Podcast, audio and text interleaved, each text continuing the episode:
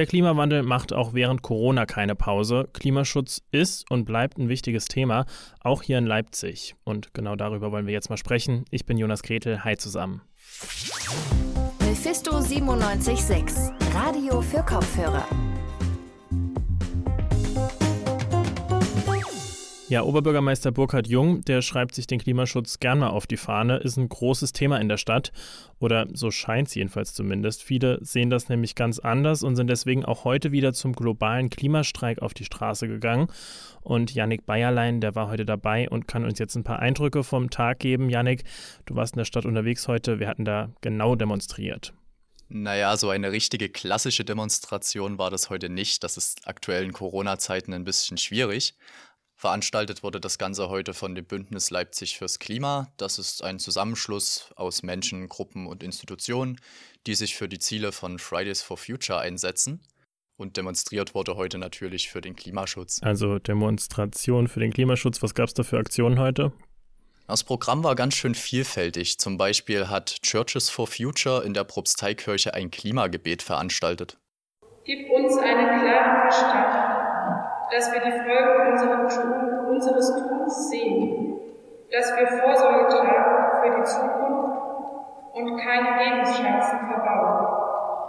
Erinnere uns, dass wir die Erde nur von dir geliehen haben und sie unseren Kindern weitergeben werden.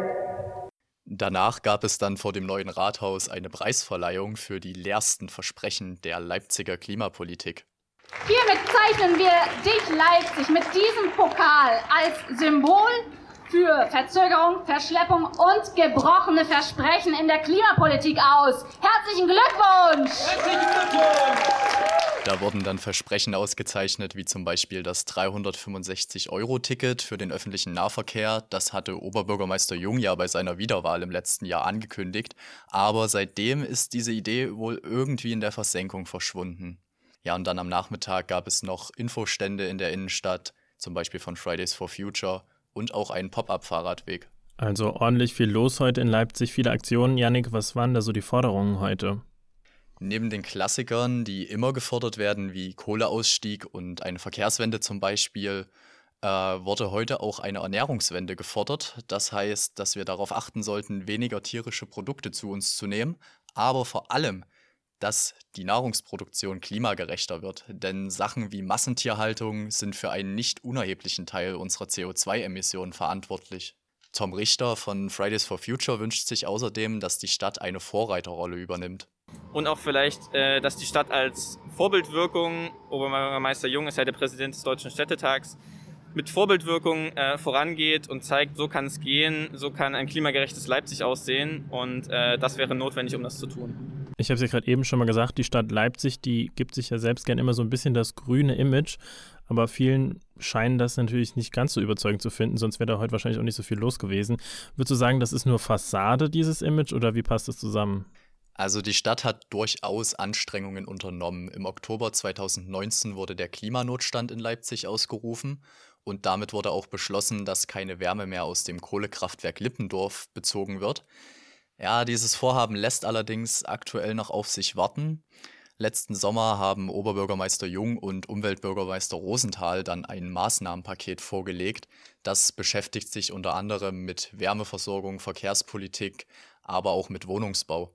Rosenthal sagt dazu, man wolle als Stadt bis 2050 klimaneutral werden.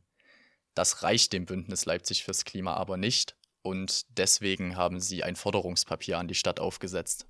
Gut, über dieses Forderungspapier haben wir jetzt auch schon ein paar Mal gesprochen, auch hier im Podcast im Januar, glaube ich. Gibt es da noch andere Initiativen, Janik, irgendwas anderes, womit das Bündnis dann noch seine Forderungen an die Stadt bringt?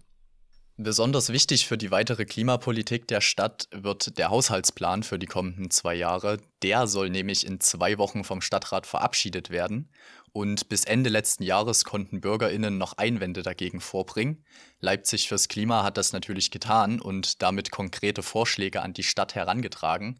Es können zwar mittlerweile keine Einwände mehr vorgebracht werden, aber die bestehenden, auch die von Leipzig fürs Klima, können noch auf der Webseite der Stadt unterstützt werden.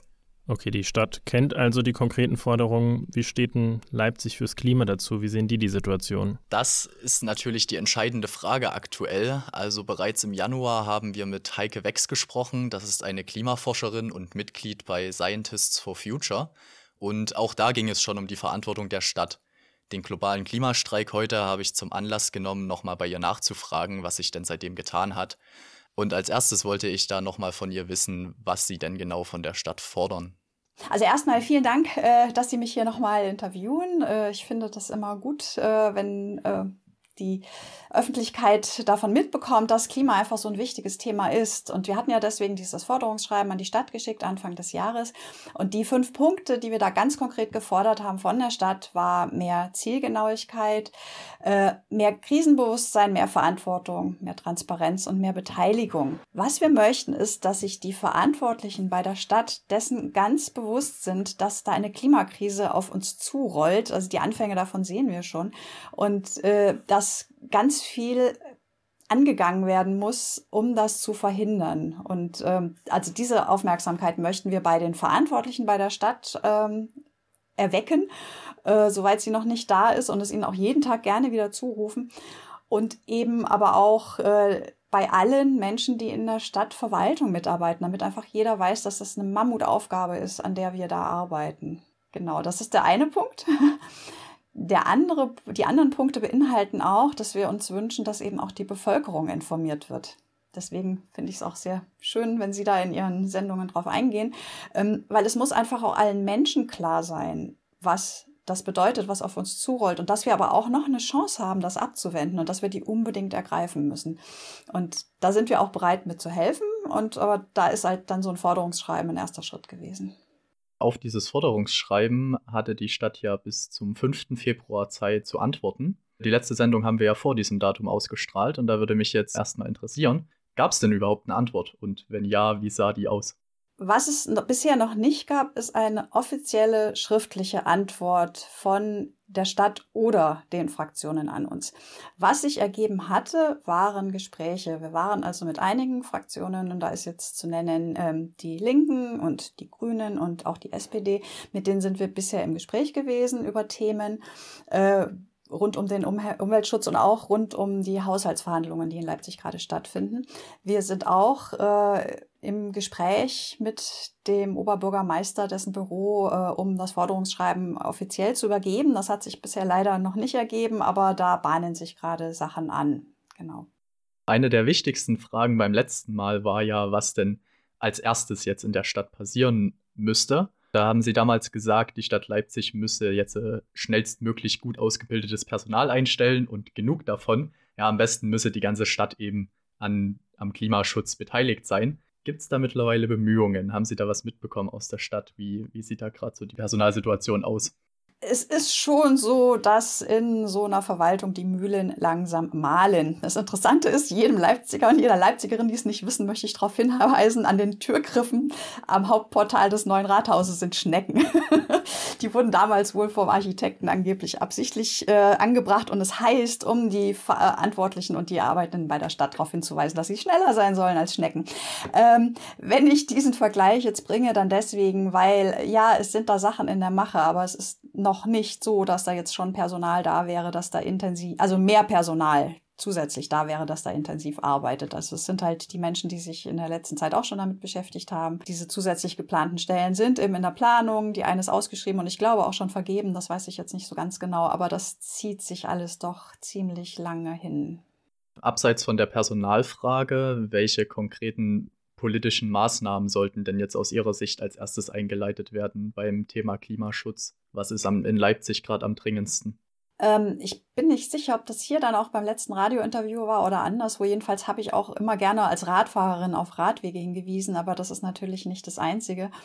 Da gibt es äh, viele Sachen, die gemacht werden müssen. Zum Beispiel müssen wir eine Energiewende einleiten. Auch da sind Sachen in der Planung. Ähm, es wird ja auch ein neuer Haushalt aufgestellt. Äh, die finale Abstimmung darüber findet am 31.03. statt, Ende des Monats. Äh, da ist also gerade ganz, ganz viel Bewegung drin. Ähm, ja, und also ich würde mir einfach wünschen, dass wir so viel Photovoltaik bauen, wie es irgendwie geht, ähm, dass wir Verkehrsberuhigung machen, wo es irgendwie geht, öffentlichen Nahverkehr fördern, also diese ganzen Sachen. Anpassungsmaßnahmen sind eben auch äh, nötig, sprich, äh, dass uns hier nicht alle Bäume wegsterben, sondern wir vielleicht stattdessen ein paar mehr haben. Also man hat beim Klimawandel super viele Handlungsfelder, weil es leider, das macht es ja auch so schwer, jeden Bereich unseres Lebens betrifft. Genau, also da ist eine ganze große Bandbreite und ich hoffe einfach, dass bei diesen Haushaltsverhandlungen trotz Corona ähm, die Maßnahmen dann auch wirklich durchkommen, die dann hier zum Klimaschutz führen. Unterm Strich, hatte ich letztes Mal, glaube ich, auch schon gesagt, werden wir es sehen, wenn wir merken, dass wir weniger CO2 und Treibhausgase insgesamt ausstoßen. Die Haushaltsverhandlungen bzw. der Doppelhaushalt für die nächsten zwei Jahre, das wäre jetzt auch das nächste Thema gewesen. Und zwar wird er ja in knapp zwei Wochen oder genau zwei Wochen sogar verabschiedet. Und Leipzig fürs Klima hat ja dagegen mehrere Einwände eingelegt, die auch noch auf der Website einzusehen sind und dort auch unterstützt werden können. Und ja, genau, ich habe mich da mal ein bisschen durchgeklickt und die Einwände von Leipzig fürs Klima haben mittlerweile jeweils über 300 UnterstützerInnen, was wesentlich mehr ist als die anderen Einwände, die man dort so findet gegen den Doppelhaushalt. Gab es da in die Richtung irgendwie Resonanz von der Stadt? Haben Sie da was mitbekommen, jetzt gerade auf die Entscheidung von dem Doppelhaushalt zu? Mhm. Äh, es ist also so, das habe ich jetzt auch in diesem äh, äh, im Zuge dieser Einreichung der Haushaltseinwände gelernt, dass das dann durch die Verwaltung geht und die äh, macht dann Einwände dazu, also sagt ja oder nein. Das wurde kommuniziert, das findet man auch im Netz. Das sind aber auch viele Einwände, Bürgereinwände gewesen. Das ist also schon sehr kompliziert, wenn man sich durchgucken will.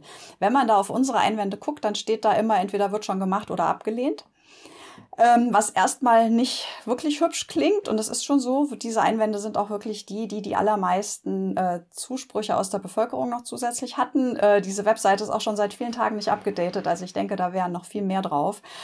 Aber wenn ich jetzt sage, äh, also das heißt, es wird entweder gemacht oder äh, es wurde abgelehnt, dann äh, hat es auch, also dieses Ablehnen ein bisschen mit verwaltungsinterner zu tun. Es gibt Hinweise darauf, dass einige Dinge, die im Haushalt verabschiedet werden durch Parteien, wir hatten ja eben, habe ich ja gesagt, auch mit äh, Linken und Grünen und SPD geredet, also durch Parteien auch aufgegriffen und eingereicht wurden und äh, dass äh, da sozusagen in so einer gewissen Art von Bündelung schon Forderungen von uns auch mit Berücksichtigung finden werden. Nicht genau so, wie wir es wollten, aber also es geht, also die, die Tendenz ist zu sehen. Wie gesagt, zufrieden bin ich, wenn wenn wir hier wirklich was geschafft haben. Das sagt Heike Wex, Klimaforscherin und Mitglied bei den Scientists for Future. Und das war es dann auch mit unserer Folge heute. Wir sind schon am Wochenende wieder für euch da, bisschen außer der Reihe diesmal mit einer Sonderfolge zur Corona-Lage an den Schulen und an den Unis. Da geht es vor allem darum, wie es denn den Schülerinnen und Schülern und den Studierenden gerade so geht. Das Ganze, wie gesagt, am Wochenende. Danke noch an Joris Bartsch und Tizian Glaser, die haben die Folge heute organisiert. Und das war's dann auch von uns. Ich bin Jonas Gretel, wünsche euch ein schönes Wochenende. Bis bald. Mephisto 976, Radio für Kopfhörer.